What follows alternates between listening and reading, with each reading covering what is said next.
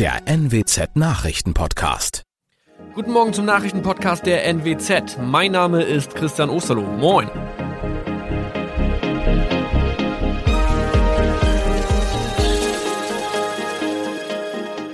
Und das sind unsere regionalen Nachrichten am Morgen. Die Grünen wollen Moorstraße in Oldenburg umbenennen. Viereinhalb Jahre Gefängnis für Falschgoldhandel. Und Landkreis Kloppenburg meldet ersten Omikron-Fall. Der Name Moorstraße könnte laut den Oldenburger Grünen rassistisch aufgefasst werden. Deshalb fordern diese eine Umbenennung. Die Straße wurde allerdings nach Hermann Moor benannt, einem der ersten Siedler in der Gegend. Um Missverständnisse auszuschließen, beantragen die Grünen eine Änderung in Hermann Moor Straße. Dann müssten alle Anwohner ihre neue Adresse in ihren Pässen angleichen. Außerdem müssten Polizei, Feuerwehr, Rettungsdienste und Anbieter von Navigationssystemen informiert werden. Die Stadtverwaltung schlug vor, ein Zusatzschild mit Informationen zur Person Hermann Mohr anzubringen. So könne man alle Irritationen beseitigen. Tobias G. musste wegen dem Verkauf von Falschgold am Mittwoch vor das Landgericht Oldenburg. Nachdem der Schortenser bereits im Mai zu einer Freiheitsstrafe von mehr als drei Jahren in Jever verurteilt wurde, betrieb er seinen Handel auf eBay Kleinanzeigen weiter. Das wog bei der Verhandlung schwer auf. Der 27-Jährige schrieb in die Inseratsüberschrift das Wort plated, was so viel bedeutet wie überzogene und nur vergoldete Ware. Da im weiteren Anzeigentext aber die Rede von einem Reinheitsgrad war und die abgebildeten Goldbarren eine Seriennummer trugen, handelt es sich hierbei um eine Täuschung. Tobias G. wurde zu viereinhalb Jahren Haft verurteilt. Ein weiterer Fall der neuen Omikron-Variante ist am Mittwoch im Nordwesten bekannt geworden. Der Kreis Kloppenburg bestätigt, dass eine Frau bei ihrer Rückreise aus Südafrika am Hamburger Flughafen positiv getestet wurde. Sie befindet sich weiterhin in Hamburg in Quarantäne. Da die Frau im Landkreis Kloppenburg lebt, sei auch das Gesundheitsamt Kloppenburg für diesen Fall zuständig. Zuvor gab es bereits bestätigte Omikron-Fälle in der Wesermarsch und im Kreis Leer. Das waren unsere Nachrichten aus der Region. Weitere aktuelle News aus dem Nordwesten finden Sie wie immer auf NWZ Online. Und Aktuelles aus Deutschland und der Welt hören Sie jetzt von unseren Kollegen aus Berlin. Vielen Dank und schönen guten Morgen. Ich bin Maja Däne und das sind heute unsere Themen aus Deutschland und der Welt. Geduldsprobe für Pendler und Bahnreisende. Der Streik der Lokführer bei der Deutschen Bahn geht weiter. Corona-Maßnahmen an Schulen. Die Gesundheitsminister der Länder beraten heute über einheitliche Quarantäneregeln. Und internationaler Impfpakt. Die G20-Länder wollen die weltweite Impfkampagne vorantreiben. Die neue Woche startet mit schlechten Nachrichten für Bahnreisende und Pendler. Die müssen sich nämlich weiterhin auf Zugausfälle und Verspätungen einstellen. Die Lokführergewerkschaft GDL will ihre letzte Woche begonnenen Streiks nämlich auch heute weiter fortsetzen.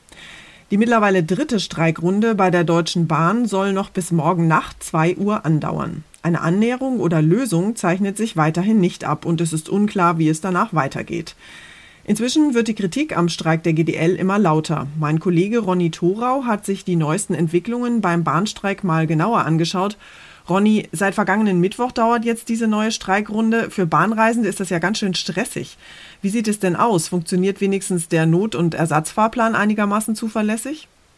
Ja, die Bahn spricht sogar von einem aufgestockten Zugangebot im Fernverkehr am Wochenende. Da fuhren demnach ein Drittel der Fernzüge. Vor dem Wochenende war es nur ein Viertel der Fernzüge. Allerdings vielleicht hat das auch mit dem normalen Wochenendfahrplänen zu tun und sieht dann heute zum Wochenstart werktags wieder schlechter aus. Fakt ist, im Fernverkehr geht wenig, im S-Bahn und Regionalverkehr nur wenig mehr. Und gerade in Ostdeutschland und in Metropolregionen ist der Verkehr stark ausgedünnt. Und das erstmals ja auch jetzt am Wochenende, wo einige Bundesländer sogar noch Ferien- und Urlaubsreiseverkehr hatten.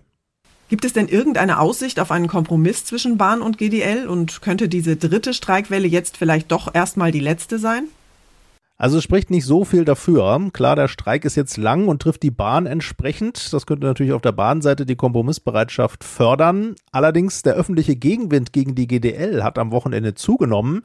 Da haben andere Gewerkschaften und Teile der Politik die GDL kritisiert und aus der Politik kamen sogar Forderungen, Streikrechte zu beschränken.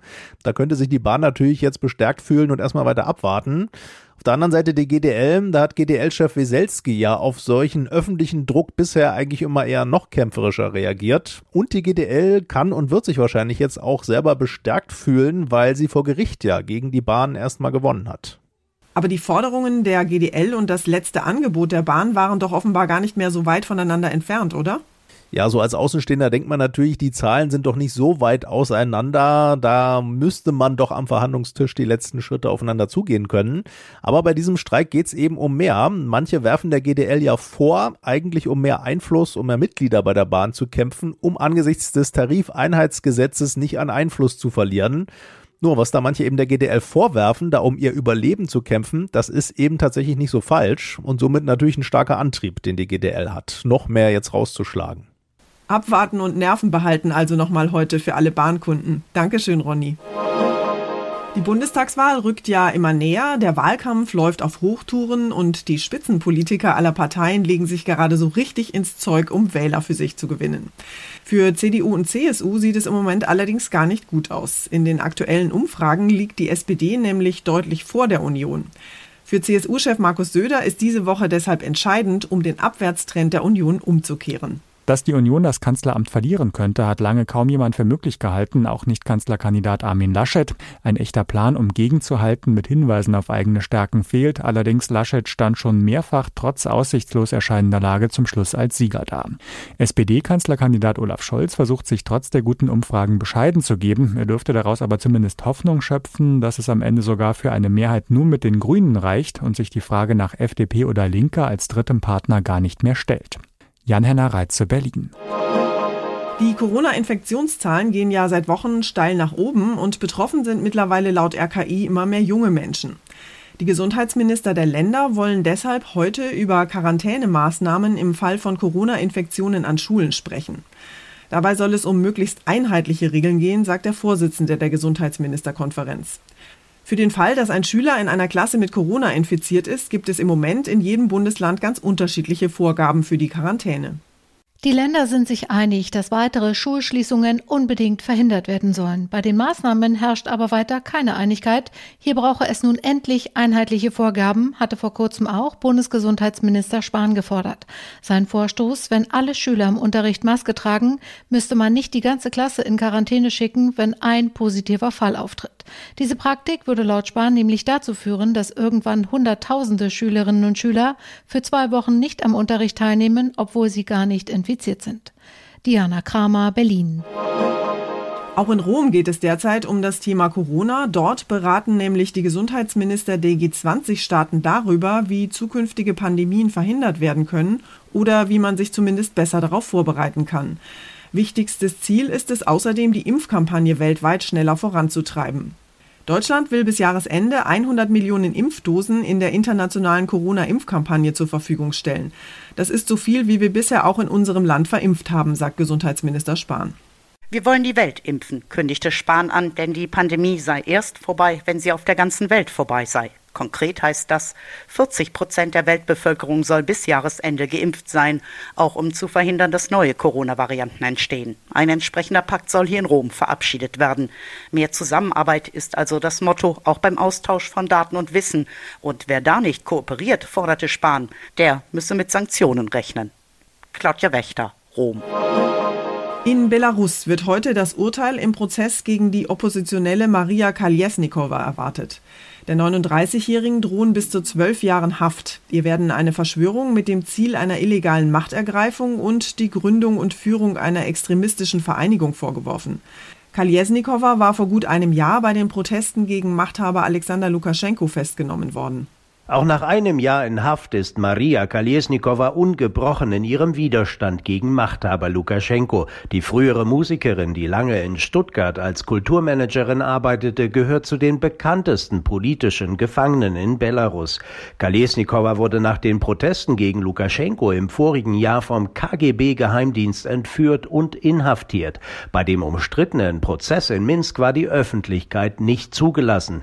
Der Richterspruch aber soll nun öffentlich sein. Es gilt als sicher, dass die 39-Jährige zu langer Haft verurteilt wird. Ulf Mauder, Moskau.